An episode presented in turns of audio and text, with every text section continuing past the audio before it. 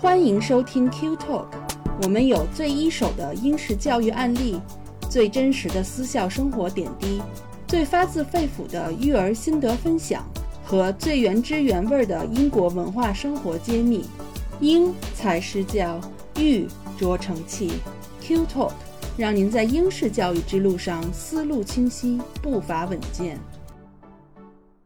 大家好，欢迎来到教育小声说，我是安琪。大家好，我是小峰。哎，安琪，我前一段时间去听了一个一个分享会吧，呃，其实是一个来自一个爸爸的分享。这个爸爸其实本人也是一个教育工作者，嗯，他呢把自己的三个孩子全都送到了英国的寄宿学校，而且孩子们呢都很棒。他自己在新加坡吗？嗯，没有，他可能之前什么香港啊、美国，反正很多地儿了啊。嗯，孩子都挺棒的，都是很好的寄宿学校。现在两个大的好像已经考到大学了，也是很好的大学。呃，第老三还是在寄宿。那当时现场呢，就很多家长就关于寄宿就问了很多问题，因为他的点就在寄宿学校嘛。他的这这个女孩都是十一岁就寄宿的，所以大家一起就引起了很大的关于这个寄宿学校的讨论。就说孩子这么小，你送到寄宿学校，你你放心吗？他们家还都是几岁送的呀？呃，就是女孩都是十一岁送，但是他有一个男孩，那男孩就要早一点，因为我们也知道嘛，你要男孩在十三岁考上一个好学校，你不可能十三岁再去，你你你十一岁就得考试，可是你十一岁要参加这个考试，你就不可能十一岁去。所以他们家是九岁就送我去寄宿了，所以相当于就是很小了。那真的是很早，因为我记得当时那个 Chris 他就说，他其实建议男生寄宿应该更晚一点，因为好多男生他没有那么成熟，女孩反而可以早一点。对，这个是说那些在英国的孩子，或者是说你可以在解决在英国的住宿问题的这个孩子，而他当时呢是没有这个条件，就是说他只能把孩子送到寄宿。然后找一个监护家庭，他本人和他太太都不能过去陪读，所以他就只能走这一步。嗯，那也就是说，他们就是在 Alfie 这个年龄就把 Alfie 送去寄宿了。这我完全不能想象。我觉得如果我现在要把 Alfie 送去寄宿，他肯定他肯定疯了，他肯定不干。对，也 是。但是我们总觉得好像孩子小哈，也也不一定。其实，但是确实是作为我们要做决定的话，我也不可能。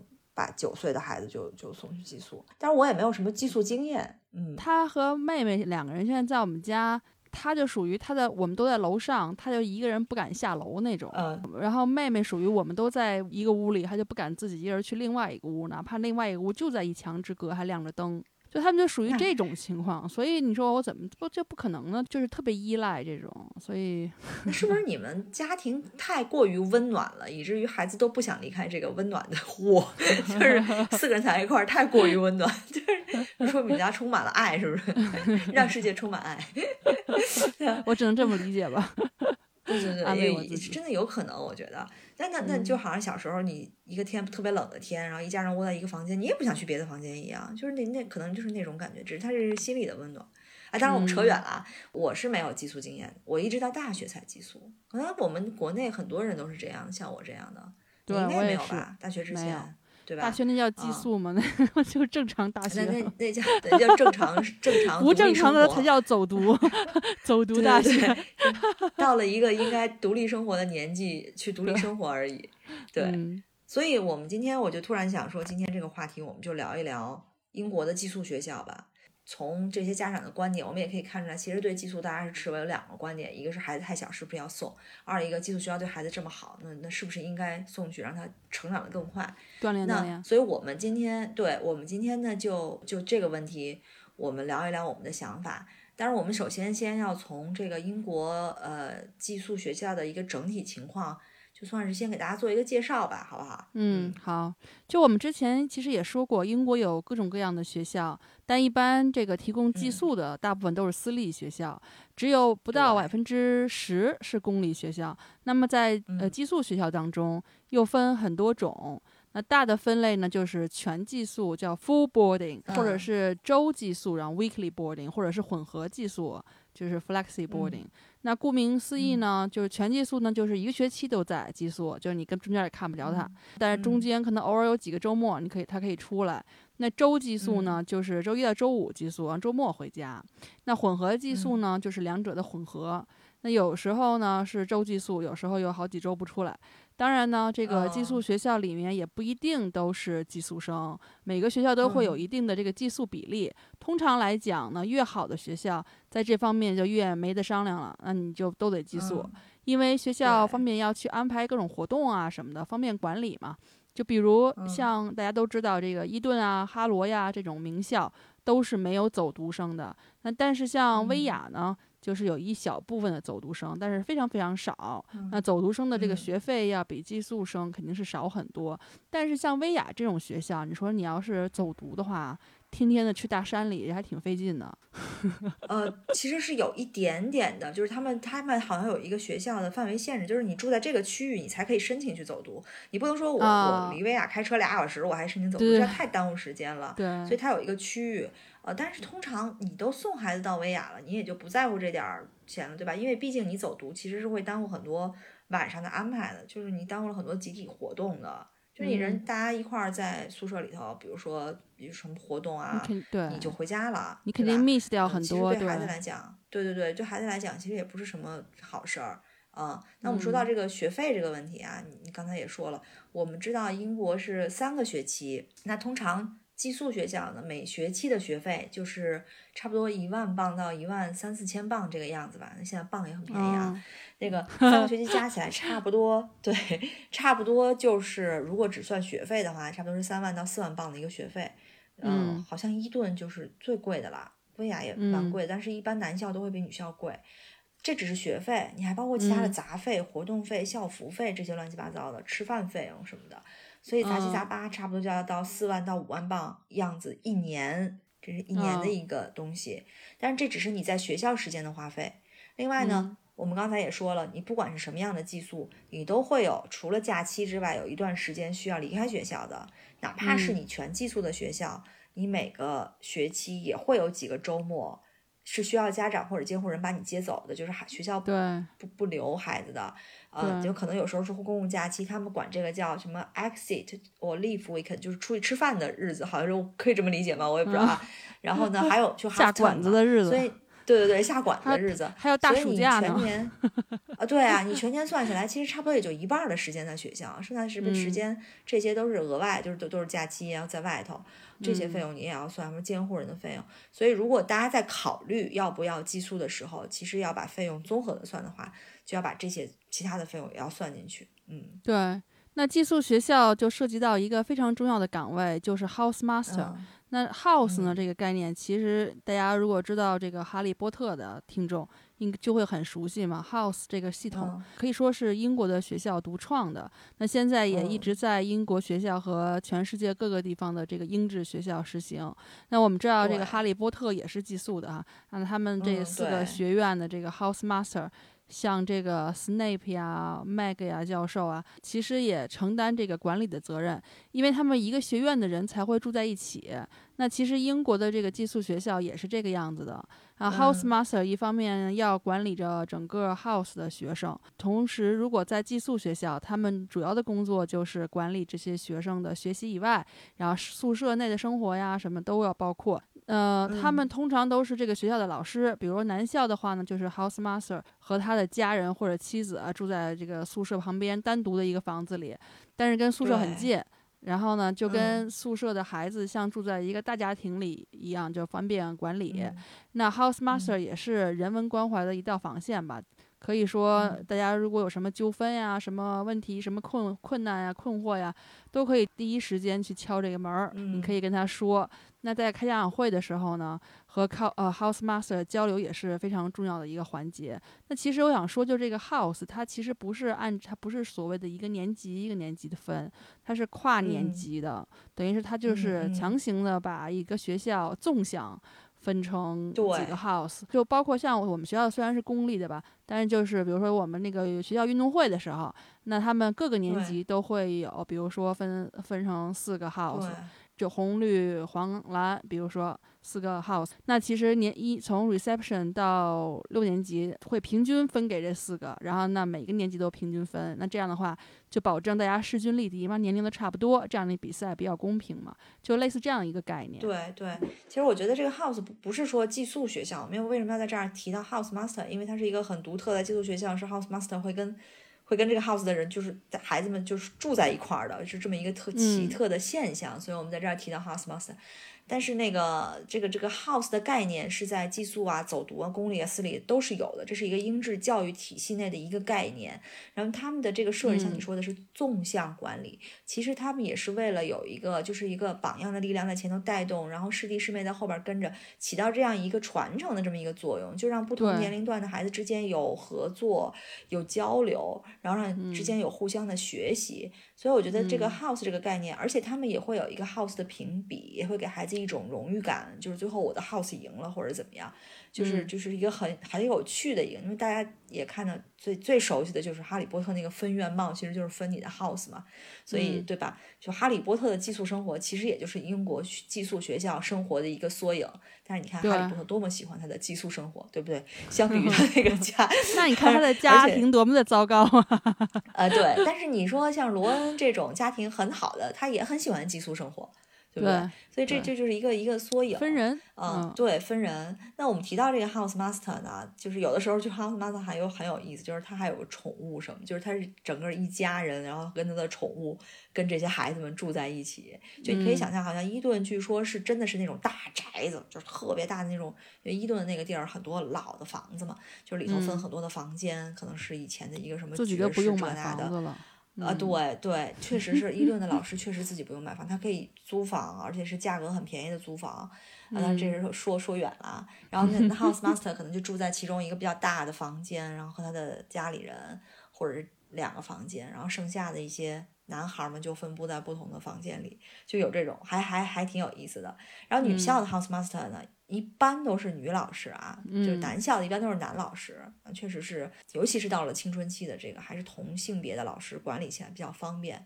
像我们 QED 的导师 Chris，他其实之前就是伊顿的 House Master，嗯，House Master，大家千万千万有一个概念，就我们在做翻译或解释的时候，也一直在强调，House Master 不是我们的宿管老师。嗯，就是不是我们那时候说啊，关关灯了，睡觉啦，不是关灯睡觉谁谁在那烧炉子那个啊？就是不是那个，就是管管你到点睡觉什么，绝对不是。他要负责这整个 house 的一个管理。而且不光是学习的管理，不光是生活的管理，就整个 house 是人的学生的管理。对，嗯，所以在很多学校，其实 house master 跟副校长是差不多的，他可能就比副校长稍微低一级。就是你看介绍了那个 team 的那个团队的时候，house master 是一个很重要的位置。那 Chris 当时在在伊顿担任 house master 的时候。他就是那个那个小雀斑 Eddie Redmayne 的 House Master，演那个神奇动物在哪里的那个哦，就是就是他。然后他的同学就是威廉，他其实跟威廉王子是一届的，但是威廉不在他们 House。哦，对，你还记得当时那个他们不是有那个就现在在网上很流传的那个照片儿，就是这么一堆人里头有威廉，然后你能圈出来好几个好几个你认识的人，对，就都都是他们那一届。他是一九八二年的嘛，他跟威廉是一届的。嗯，所以估计 Chris 也知道不少像这种你们男神的这些故事，一些八卦，好像是是很多人的男神，对对。就我觉得像 Chris 之前说，他还会负责就是给一些孩子做一些心理疏导啊什么的，聊聊天啊，谈谈话呀，就是反正他是一个挺全面的，就是去管这些学生的。我觉得这是一责任挺重大的一个岗位。对，没错，没错，嗯，对。那说回到这个寄宿学校，我发现很多人问，呃，这样一天的生活会是怎么样的？其实呢，就越是好的这个寄宿学校，它管理越是严，那时间表也就特别的紧，非常的严格。那孩子们在就是在这个学校里面学习要独立，但同时呢，也需要知道这个界限，就 boundary，就是没有 boundary 的这种独立呢，就不能叫做真正的独立。那就叫出事儿了吧，所以呢，这 个时时间上呢有 boundary，财务管理上呢也有 boundary。那比如要把自己的这个零花钱放在哪里呀？等等，还有呢，其他的方面也有，就比如说像薇娅。就很细的一条嗯条例，就是说你在住你在这个宿舍入口处一定要有一双鞋，然后你要进去就要换这双在宿舍穿的鞋，回来你就不能能穿在外面的鞋，反正就这种细哦到这种哦程度啊，各嗯种嗯条嗯规啊。那时间上的对 boundary 呢，就是体现在时间表上。那每个学校呢，就肯定会有这个不太一样的地方，但是大致的时间是嗯差不多的。就嗯通常呢是八点半之前呢，你就得起床吃早饭。嗯那对小一点的学生呢，可能会有较早服务；那嗯大一点的呢，就要自己定闹钟了。嗯来确保自己能吃上早饭，然后你还得按时去那个 register。那么嗯上午和下午学习时间呢和普通学校基本上是一致的，包括不嗯同的一些课呀，还有中午的午饭呀，下午四点基本上就不上课了，就该下课了。。嗯那四点到六点以后呢，就是通常这种什么乐团排练呀、体育运动啊，就是我们上一期说的这种校内的这种课课外的兴趣班儿各种活动。啊，然后六点以后呢，就会有几个不同的地呃时间点，你吃晚饭，因为你可以早可以晚，这样的话大家可以轮流嘛。对对，然后七点到九点一般是学习时间，跟我们过去晚自习似的。对那这个低年级的可能就会有老师监督着写作业，高年级的呢就是自己安排。那九点以后呢，就是你的这种放松自己的闲暇时光，嗯基本上然后十点就得睡觉了。嗯，十大概是个这样的情熄灯了。嗯，对。嗯，嗯，从这个时间表上来看，还是说管理非常严格的，而且像你说的，基本越好的学校就管得越严格。毕竟啊，就是我们说十一岁也好，十三岁也好，这个年龄都不是一个完全能对自己行为负责的年龄，对吧？所以就是必须要设定一些限制，其实是对孩子们的一种一种保护。就像对我想想起来，前两天我的一个我看到一个朋友发了朋友圈儿。他的儿子刚刚开始寄宿，寄宿就是还是很兴奋嘛，但是同时他又管不了自己。有一个周末回家，他爸干第一件事就是看他那个 iPad 的那个浏览时间，就是每天看了多久的 iPad，然后就他爸一边看，这儿子在旁边一边滴汗，就发现那个 iPad 就真的是管不住自己啊，就突然就撒欢了，嗯没有人管了。但是他们不会没收这些吗？就是好，我我怎么听说有些寄宿学校，他会就是你有只有固定的时间才能用手机和 iPad 这种东西。可能不同的学校要求不一样吧，有的学校可能是是不是七点到九点，比如说就都给你这些 iPad，因为他可能有的真的是要写作业或者是干嘛的，那有的只是孩子管不住自己拿 iPad 来做别的，所以我觉得这个这个嗯也、也挺难界定学校应的。该有计算机房。呃，嗯对，其实我是觉得这个年龄就不要给什么手机，或者是限制用手机。我个人觉得啊，你就是一一天就是一个小时去传达室打电话。对对对，就是就是这种是最好的。说实话，你根本不需要，嗯就孩子根本不需要是那么多那么长时间的手机，他那种干嘛呀？对吧？我们也不需要那么长时时间手机。对，我觉得是需要需要这些限制来来保护他们，来来来，不叫控制吧，就是说管理他们，就帮助他们管理自己。其实是需要一个自律的，就是他其实要在寄宿学校没有家长的看管，需要学习怎么自律，这是一个挺大的在寄宿学校可以锻炼的事儿。对，在家里家长管你嘛，对有很多情况，就像 James 说，他们小的时候，嗯他有一个朋友家里就打死不让他吃各种甜食，就巧克力什么都不嗯能吃。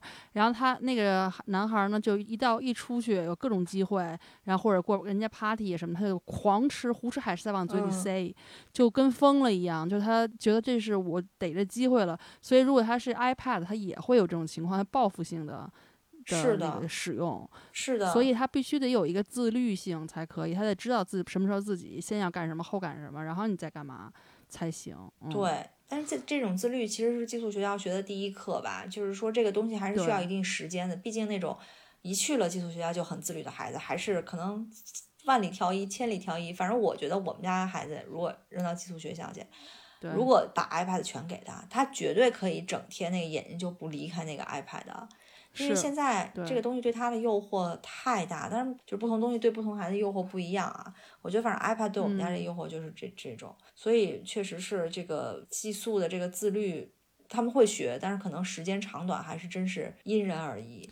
对他得嗯把那个学习和他的荣誉性或者是什么这一方面的重要性提高到一定程度，他才知道说我现在不能玩了，玩我作业写不完了，或者再玩我什么什么弄不完了，这样他才会放下。就是他，但是我觉得像我们家这种，他他现在完全不可能有其他东西高于 iPad，嗯，所以嗯、对，没错，所以就这就不太可能，认知上就达不到那个程度。嗯、对，没错。但是这个年龄还是可能还是小吧。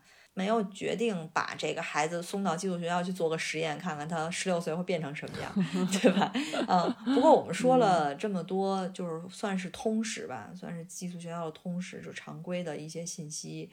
那我们就回到我们一开始说的这个很核心的一个问题上来：这个寄宿到底是好还是不好？就什么才算一个合适的寄宿年龄？然后你孩子寄宿之后，因为你跟他有了物理上的距离，那你作为父母怎么去跟他维护这个亲子关系？怎么打消这个物理产生的这种距离感？嗯，所以这个问题就是大家一直在讨论，包括我们的那个那个那个讲座完了之后，因为我们后来有一个群，我加入那个群。我发现大家还是在讨论这个寄宿的问题，而且有不少的家长扔出来一些文章说，呃，就是类似这这种，因为寄宿孩子的心理产生了阴影啊，导致他将来成人之后的一些一些情绪的不稳定啊，或者很多的心理问题啊，都是因为寄宿产生的。嗯，但是其实也有我身边也有很多正面的例子，比如说我之前的一个邻居，他就是也是一直寄宿，但是他和他父母关系就很好。然后他也现在也很很强大，心理很强大，他过得也很好。对，就是我，我有一个朋友也是，那天我跟他讲谈了这个问题，他就说他从小就那个在寄宿学校，就挺小的。然后我说，那那你你你喜欢吗？他当然喜欢了。说你跟一帮你自己的好朋友天天住在一起，能不喜欢吗？然后我就觉得，哎呀，这个人和人真的不一样，因为像按照 James 的说法，就。他反正他是反对的，所以我觉得真的是看他也没上过。没有，但是你就是真的是按照，可能是分人吧。我觉得分不同的人，不同的情况，还有有的家长可能是没有选择，就是如果你想给他送到一个好的学校，你没有选，只能让他寄宿，这就可能都得考虑到。就是你肯定不会去送孩子去寄宿，对吧？或者说如果没有金钱的考虑，你说怎么想？对，因为我其实刚才你说学费就是寄宿学校那个那个住宿费啊什么的，其实我真的不觉得就是钱是我首先会担心的问题，不是说我有多有钱，是说我感觉就是说。其实我愿意让他们去试一试，因为，因为我就觉得好像别人很多人有这种正面的例子哈，但是从心底里我是舍不得的。就其实我最希望的是有那种刚才说的那种 flexi，但它不是一年和一周的混合，我是希望它那个每天和一周的混合，就是一个星期有两三天的时间寄宿，然后剩下的时间回家。那我觉得就是说你寄宿的时候，那就家长就可以自由行动，那孩子回家的时候呢，也可以享受跟父母在一起的这时间，就一半儿一半儿，我觉得这样比较合理。那这毕毕竟我是觉得孩子终究。还是会离开家上大学的嘛？那从此以后，就如果不出现个别问题的话，就不会跟父母长期住在一起了。那我觉得我会怀念，就是他们一直就粘着我，想让我讲故事的这种时光。那但是我又希望可以培养他们的所谓的独立能力。大家都说去寄宿学校可以培养独立的这种能力嘛？那其实我就发现，其实我小时候就没寄宿过，但是我父母培养我独立的这个，就我觉得非常成功，就被他们培养的非常独立。就扔扔给你一把钥匙，然后你就自己回家了。然后那个到了夏天暑假，给你把钥匙，然后你自己去找兴趣班。这都是以前我们聊过的。对，我就觉得 是像，因为我小我六岁的时候就开始自己洗自己的就是内衣内裤袜子。自己缝扣子，就是这些都是被我父母训练的。我妈当时我。去英国留学，还有去广州读书。我妈说，他们一点都不担心我，他们就觉得像我就我已经练出来了，他们觉得把我扔到哪儿都可以活得很好。嗯，其实这个独立能力也不是说一定要去寄宿学校才能够培养的。但是呢，我和 James 现在呢就培养不出他们的 独立性，所以我就很疑惑，也很头疼。所以有的时候我就真的是特别想试一下，说，嗯，有的家长说，那妈妈一般懒一点儿，那孩子就会就是自就勤快点儿。你就妈妈不管那些事儿，让他们就自己去弄。但是我觉得可能我们家 Alfie 吧，尤其是他是个男孩儿，然后又性格的问题。我觉得如果我要是不管他，我比我要是懒下来的，他可能比我还懒，所以 我们就一起堕落。所以我我特别希望 就是能有借助一个外力培养他们一下，就这个方面的能力。嗯，但刚才我也有说哈，就是因为 James 一直都是反对激素的，他的理论就是没有一个健康家庭的孩子天生是愿意离开父母的。嗯，我觉得虽然有点片面吧，但是挺有道理的。但是就是有些孩子，就像刚才我说的，我那朋友，他们就觉得就是学校里那么多好朋友，那么多好玩的事儿，对吧？就出去就野去了，就我干嘛要在家里跟父母待着呢？就是这种性格外向的孩子，应该都是很喜欢这种生活的。但是呢，话说回来，就另一方面呢，我觉得很重要的一点是，这个家庭给孩子的温暖和爱，让他们可以感受到的这种安全感，还有这种亲情，我觉得是非常重要的。那在这方面，在我看来，在他们以后成人了以后，或者是到中年的时期，大家都知道有一个中年危机的这种这种时刻，对他们的这种心理健康其实是非常有帮助的，就一种一种看不见的对支撑或者是安全带。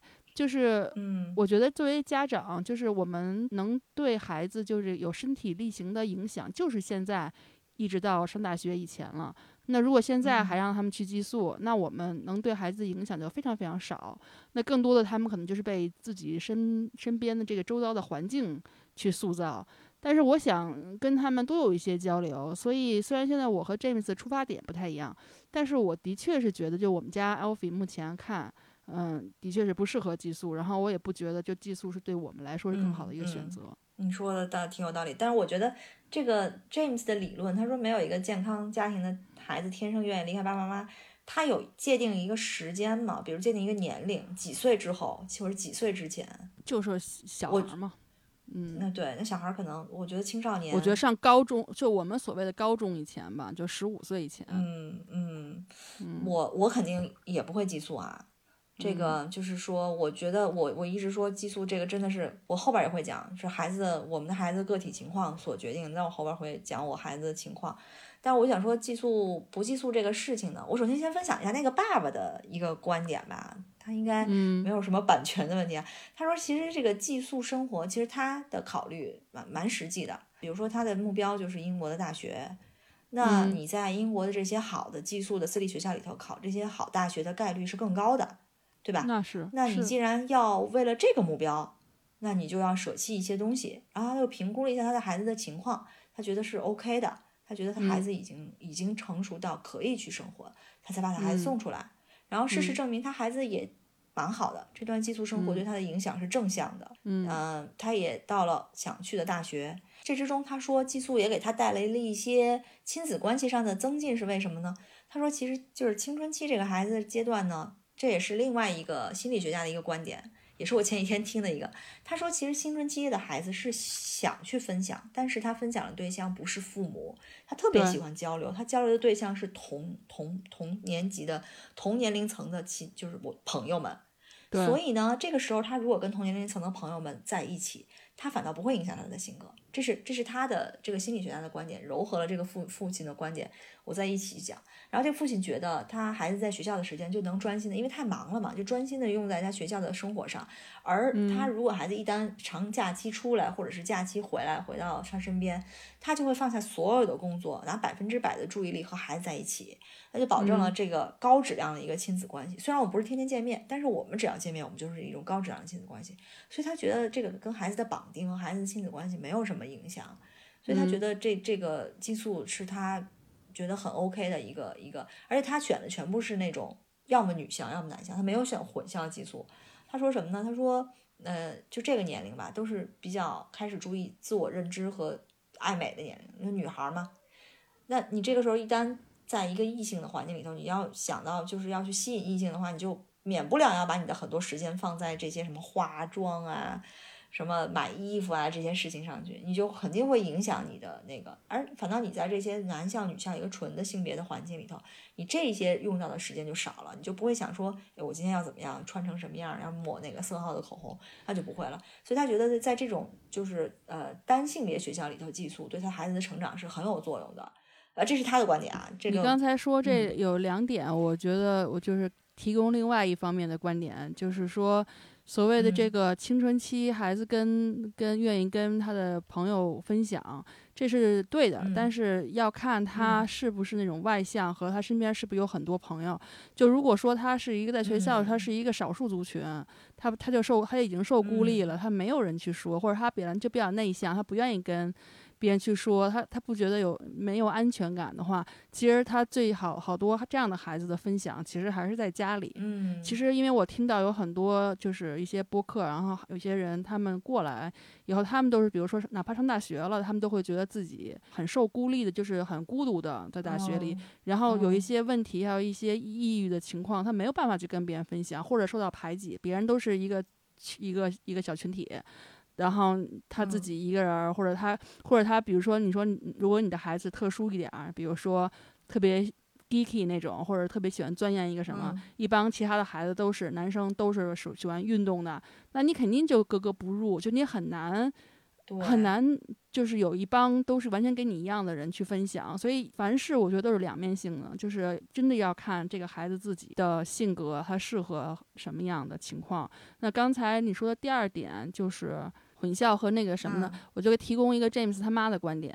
我就说那个嗯防止早恋呀，防止一些乱七八糟这种事儿啊、分心啊什么的。嗯他妈就说，又应该越早经历越好，就 get out of the system，早点经历这些事情，你以 后真的是该到这个年龄谈婚论嫁的时候，你就少走弯路。但就是说，真的是所有凡事都是因人而异。我觉得就是，其实我是希望他们住混校的，我是觉得希望他们能够接触各种各样的人。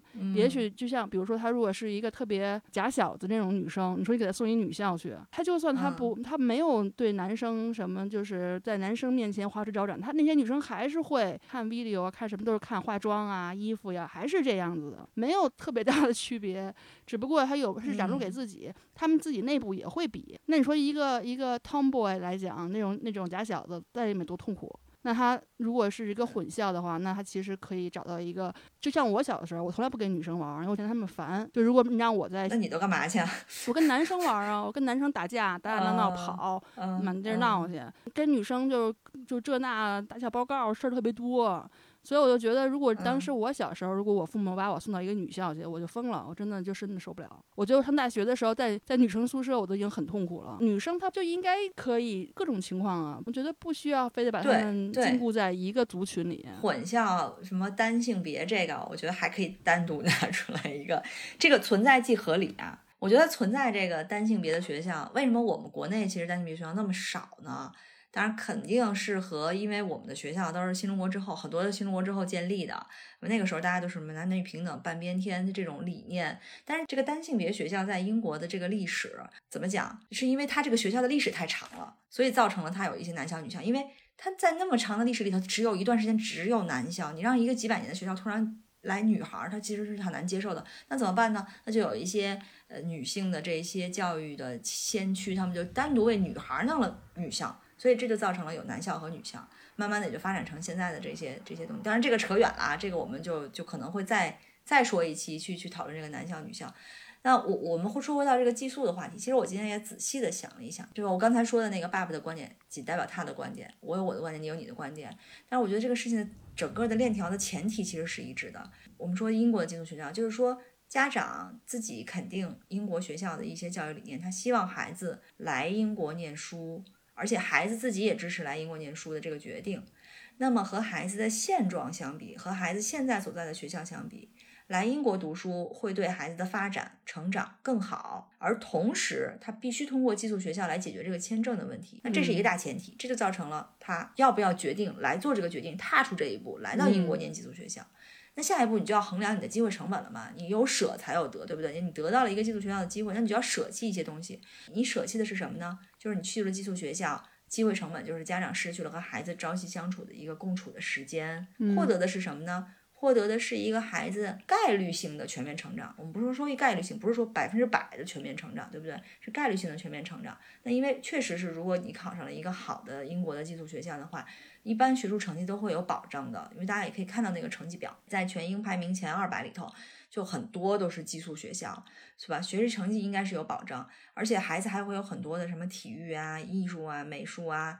呃，音乐啊，这些舞台去去去享受、去学习、去感感受，就他就会很忙碌的享受这段青春期的。如果他十一岁，这段青春期的时光，就孩子也是一样，他舍去的就是和家长的一个相处时间，他得到的也是一个很难得的一个回忆，或者是一个很大的一个一个舞台。所以这个时候大家就权衡这个这个天平的两边，那这个权衡就完全取决于你所说的这个个体差异了，对不对？嗯嗯，就刚才你说的那个，我再插一句，为什么这嗯些寄宿学校、他们的考试分数，你说那个比例看起来数据特别好？这个 James 就说，就跟 grammar school 一样，他挑的学生本身就是特别好的学生。他把所有的好学生都都挑进去了，那他他肯定他必须得有很高的升学率，他没有的话，那那那些学他怎么教的呀？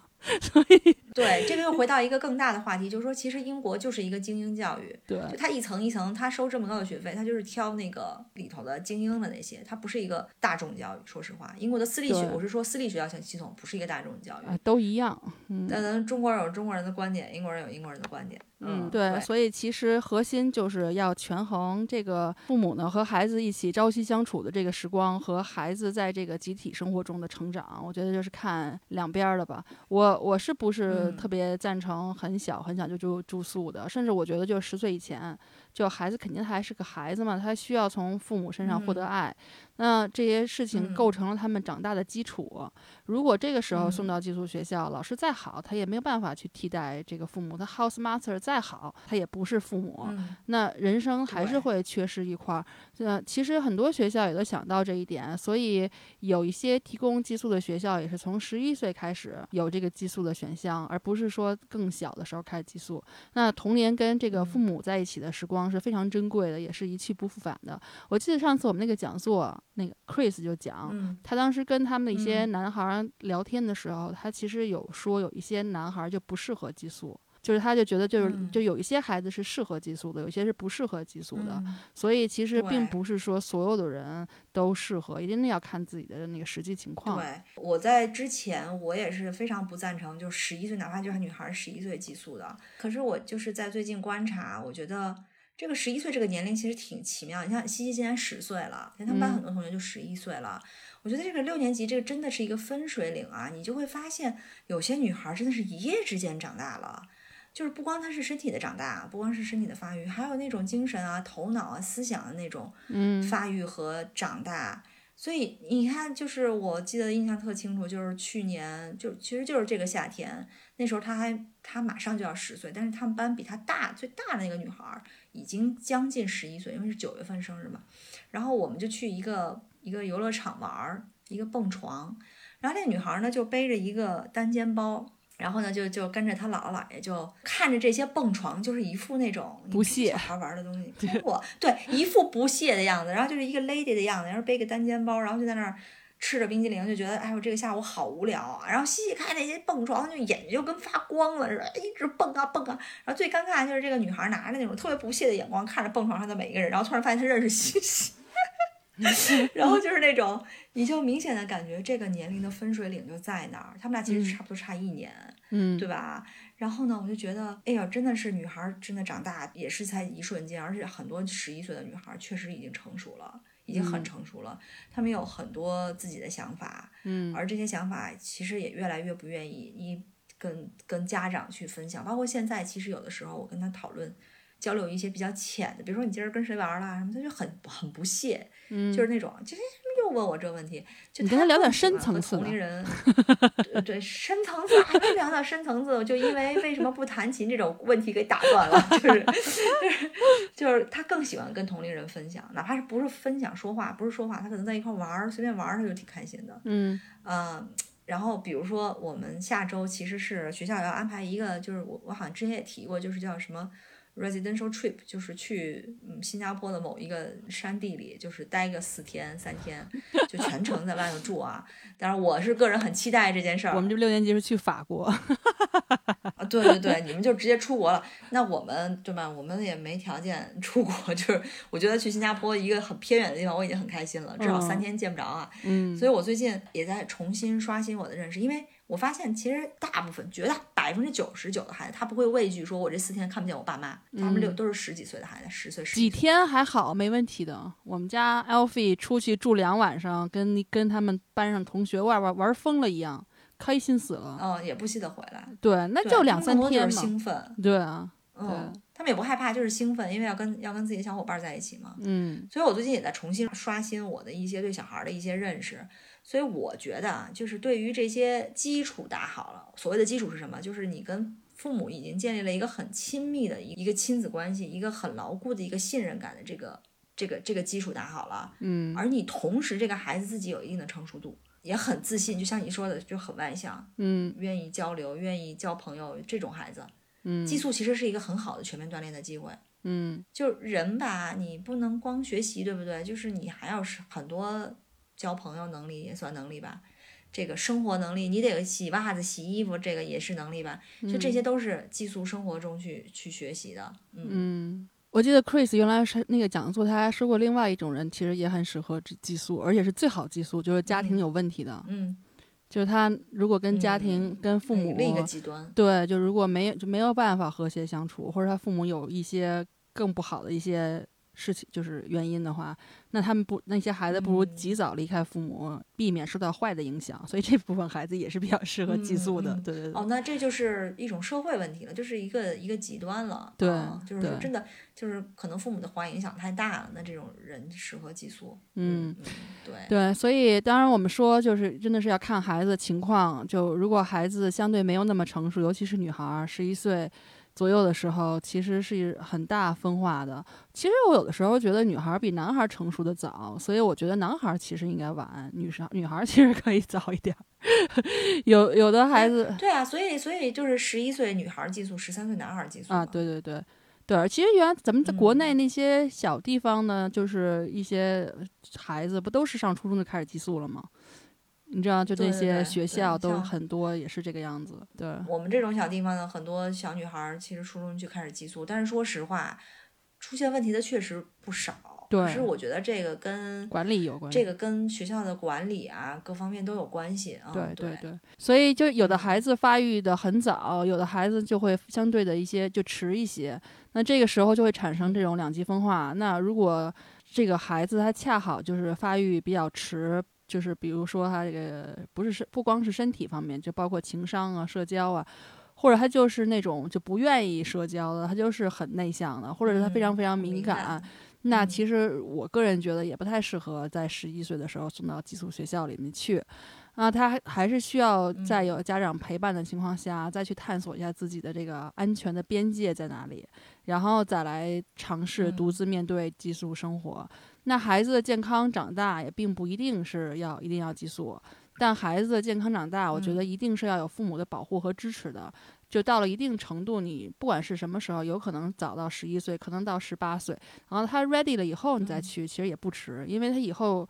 大部分的人生都是他自己要独自面对的，所以我是觉得，对我们也不是说反对寄宿或者不反对寄宿，真的都是因人而异。你看我们经历的，就 QD 经历的这些孩子当中，不少都是十一岁寄宿，因为我们帮他帮他考到学校里头，当然就必须得寄宿嘛，他没有别的选择。嗯，百分之百吧，都还挺享受这个寄宿生活的。嗯，就英国的寄宿学校，其实还是会把孩子一天安排的满满的，你孩子还是基本上。尤其一开始的时候，没太有时间想家去想父母。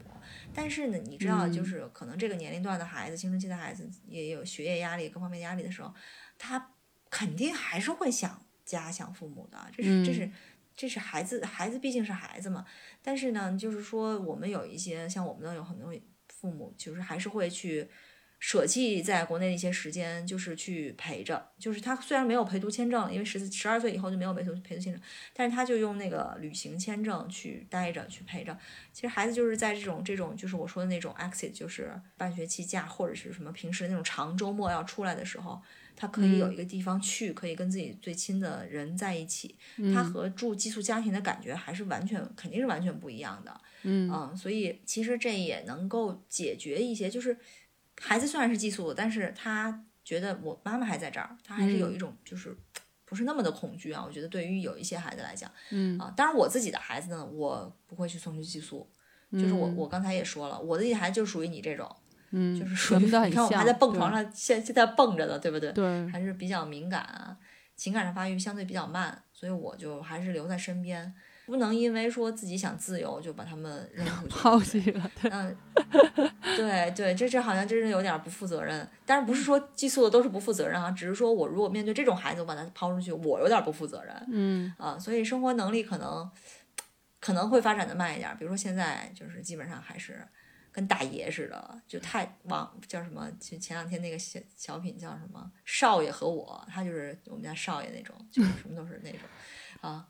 这真的是分孩子，嗯，对。但我我觉得所有的成长基础，你不管什么方面的成长，你都离不开小的时候跟父母之间的那种原生家庭嘛，情感的基础。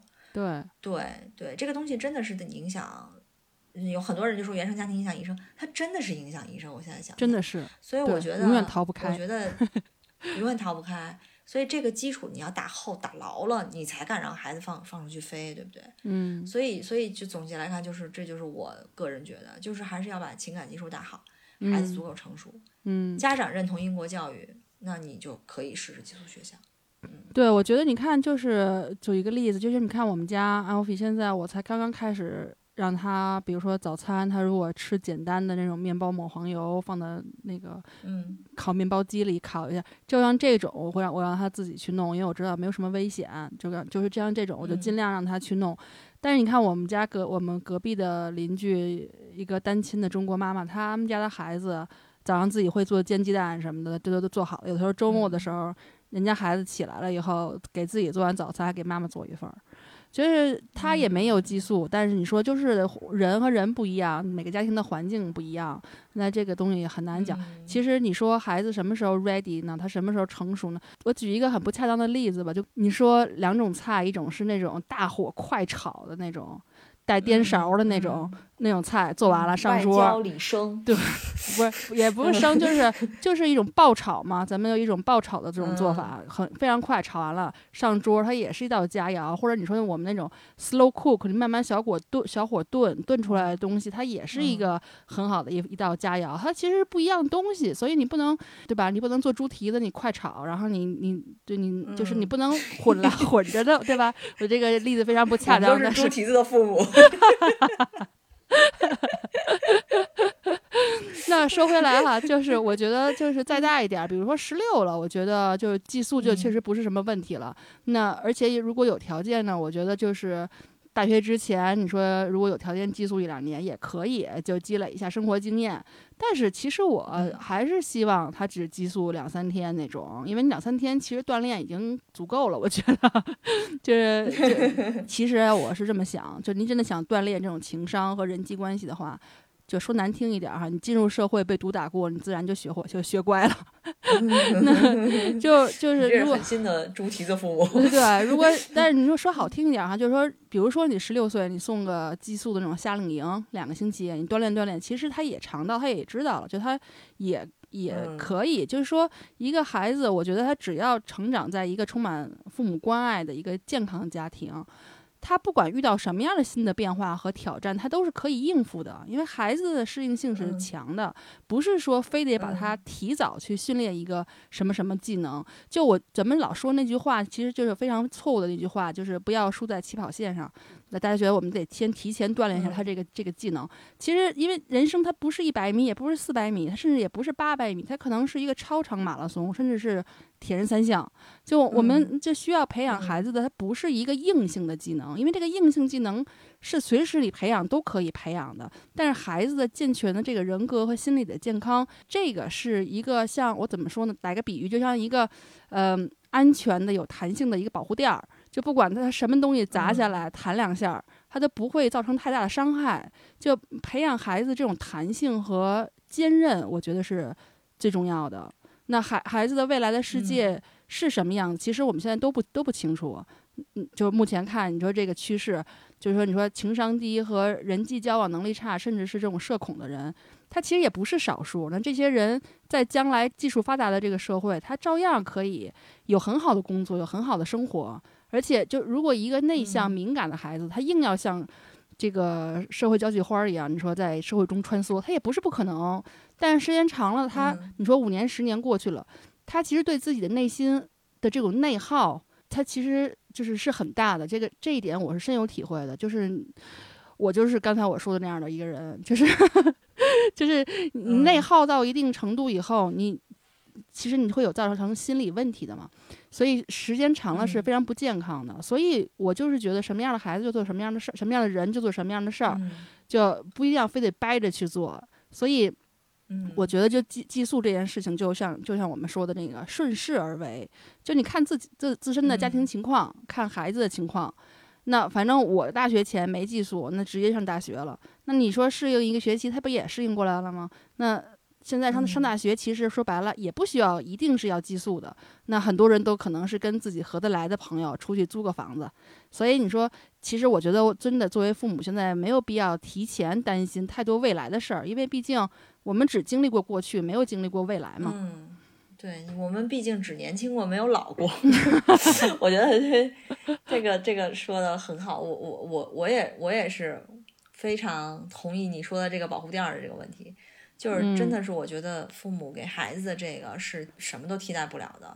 所以我说，十岁之前真的不能寄宿。你说，我知道有很多小孩儿，像包括现在我的朋友，他们说我小时候三岁就被妈妈送到全全托幼儿园。哎，我就是。哎，我觉得那得有多狠哦！但是你啊，哦，我都忘了，我就还记得哪个朋友跟我讲过。哎，那得有，那得有多狠心啊！就是三岁四岁正好是最肉乎的时候，难道不想吗？可能那时候真的家长没有办法，要是要工作啊，然后没有人照顾。就就很多这种，但是现在说实话，你培养一个孩子是举全怎么讲，这有多大劲儿使多大劲儿。可是可能现在条件这么好，有的时候家长就因为你你的条件太好了嘛。那你家长就可能忽视了其实最核心的那个东西，嗯，然后你只给他提供这些外在的条件，然后你的目标就只是一个我要冲到什么名校或者怎么怎么样，然后你只看到那个目标，但其实你核心的东西要拿好之后，要领要随时去调这些参数，你才能保证孩子一个健康的一个长大。那最前提的就是你要把这个情感基础打好，嗯，打好之后，那寄宿不寄宿，男男校混校女校或者怎么校。呃，这些这些决定其实都是一个你根据孩子当时的情况，你可能十一岁的时候不适合激素，哎，孩子十三岁的时候突然就那个他又适合激素了，都是根据这些来调整的。对，你不能只盯着那个目标。我是觉得，就说哪怕说，如果我们家孩子刚才我说这一通，他这样这样那样那样，但他你说如果他真的十三岁或者是什么时候？你说他如果突然变得就自己嚷嚷着要去寄宿，他特喜欢，他特向往，他不喜欢不想在家里待着，那你说我也不能拦着他，我肯定也要就是让他去试嘛，对吧？就是就是你你肯定是看孩子的那个需求是什么样子的，嗯。嗯，对，就是总归都要听听他的，而且说实话，寄宿也不一定就完全培养出。孩子的独立能力对都不一定。这个你看现在 的现在的这个对吧？就我真的是身边有很多的例子，比如说我寄宿，我就拿我自己做一个反面例子。我十八岁上大学寄宿，第一个学期，我妈千里迢迢跑过来给我洗床单儿，真的，我就现在说说我都觉得很那个什么。那会儿不觉得，我真的记得特清楚。我们因为我们边陲小镇嘛，对吧？我们那个就一个火车站，你上大学的时候就开学那一天，你发现这火车站里全是你同学。因为就一个火车站嘛，就一个站台。嗯，然后呢，就大家都是去北京的。然后我记得特别清楚，我一个男同学，他说他大概他妈妈说他大概回来的时候拿了大概三三五条那种特别大的床单被罩什么，就是一个整个大包全是床单被罩，一个学期没有洗过，回来让他妈洗的。嗯，就学校都是有洗衣机的。对，可是他就是不会去想这件事儿。你说他寄宿和没寄宿有什么差别呢？他不还是一样的吗？而且过去那种，你说在北京的上大学的那些北京的孩子们，也是周末背着大包小包的拿回家给妈妈洗。我原来在广州上学，我广州的那个同学，他倒不往家里背，他连这都懒，他妈自己，他妈直接来宿舍帮他打扫。擦桌子，嗯，然后换床单。我妈比她，我妈比她妈更能感动中国。我妈是千里迢迢坐火车来的，帮我换床单。我就来了之后，两天什么都没干，也不跟我说话，就洗床单，闷头洗床单，然后给我晾一个，然后走的时候晾干了，我又所以走的。你说结合了咱们说这几个例子，再加上你看，就是说恬不知耻的拿我自己举的那个小时候那个例子。你说，其实真的就是这个独立性和自理能力是家长培养的，跟这个寄宿和不寄不不寄宿不是一个主，这不是一个主要原因。他寄宿，他可能只是一个刚性的，就是直接推动力。那有的孩子被推一下，可能就行了。那有的孩子他就是还你照你这么推，还是吧，还是那样。所以真的是还是是教育，没错。嗯，所以现在说就是我刚才说嘛，咨询现在这么发达了，就是。你你肯定孩子们现在都有手机，你说有手机就可以跟父母这种无缝联系，就是他愿不愿意跟你联系是一个问题啊。但就是说他肯定如果有问题什么，他肯定发个短信说妈，你给我洗床单来。这个没错没错，一个短信。对，这也是一个问题，就是说你其实到寄宿到底有没有培养孩子这个自理能力呢？就是以这个我们都是能只能说辩辩证的看吧，两种可能性都有。那这个独立的表现，它不仅仅是自己会洗衣服、会叠被子，那其实最重要的一点，我们其实我们要考虑的是他是否能够培养自己的，或者说形成一个独立的思考能力。他可以自己做决策，资讯手段发达，你可能会导致孩子有到时候做决定的时候，都还是要问父母的意见。那么你其实寄宿也就跟没寄宿也没太大区别了嘛。所以，我我们就是虽然不是寄宿家，就寄宿孩子的家长，但是我觉得就是说，如果既然把孩子送去寄宿了呢，那其实父母就应该真的放开手，让他们去做一些他们力所能及的一些呃决定和决策。嗯，就通过这个硬性的这个条件，呃，他现在的这个环境，然后可以让他们有一个空间，可以决定他自己呃怎么发展，或者是形成一个什么样的人，或者是什么样的有什么样的朋友。当然，父母就是要远程遥控着了，你就不能让他真的跑偏了。你可能时不时的看看有没有跑偏，再往回拉一拉，就是这个样子。其实，其实现在想想，你把孩子送去寄宿了，其实对父母的要求反而是更高的。对，你要在该进的时候进，该退的时候退，你要关注着他寄宿的动向，但是你又不能过分的关注他的动向。对，就你不能撒手不管，说全靠学校，这也不可能。学校虽然有它的边界，但是学校就像我刚才说，他不会管到你 iPad 用多长时间，对吧？就这个这些东西呢，还是需要家长，不管前期也好，不管寄宿当中也好，想出来自己的方法，怎么让孩子意识到这件事，怎么让孩子能够提高自己的。自律能力，嗯，啊所以我觉得，我觉得这些都是就是寄宿的父母可能需要去想的问题，嗯，啊，我们说了这么多，其实我们就大概的观点就是说，这个寄宿与否都是因人而异的啦，就是真真的是看孩子就，但是最了解孩子的肯定是父母。嗯，所以其实做出这个决定，还是要父母在全面了解孩子基础上去做的。嗯，啊，没有没有，学校不了解您的孩子，学校给您孩子做个面试，不会一下子就百分之百了解您孩子，最了解的还是您自己，还是你们自己去做决定。但是前提就是保证这个安全感和爱是足够的，足够让让孩子去寄宿，不去寄宿，足够让孩子去走未来的任何一条路都可以。对，就我也是认为，不管是寄宿还是不寄宿吧，就是培养孩子的这个心理健康和他的心理承受能力，还有就是坚韧，就是韧性，其实是最重要的几点。那我觉得我还得在这方面继续努力，还是做的不够，现在还没有。作为这个猪猪蹄子的父母们，我们都共 勉共勉。这个 好吧，那我们今天这期节目差不多就聊到这儿了。嗯，好，希望给大家。不是建议了，就是说个人的一些分享了。嗯，好，那希望大家有什么想法，也欢迎给我们留言。对，那感谢大家收听，啊，我们下次再见。下次再见，拜拜。拜拜。Q Talk 是由英国 QED 教育集团主办的，讨论英国教育与文化生活的一档播客节目。希望我们的节目对你会有一些些帮助。更多英式教育访谈、讲座、干货，请在微信公众号平台、微信视频号。小红书、哔哩哔哩和 YouTube 上搜索 QED 教育，麻烦您点击订阅、分享我们的频道或者给我们留言。您的举手之劳就是对我们的最大鼓励。祝愿每个学子都可以在国际舞台上发挥出自己的最大潜能。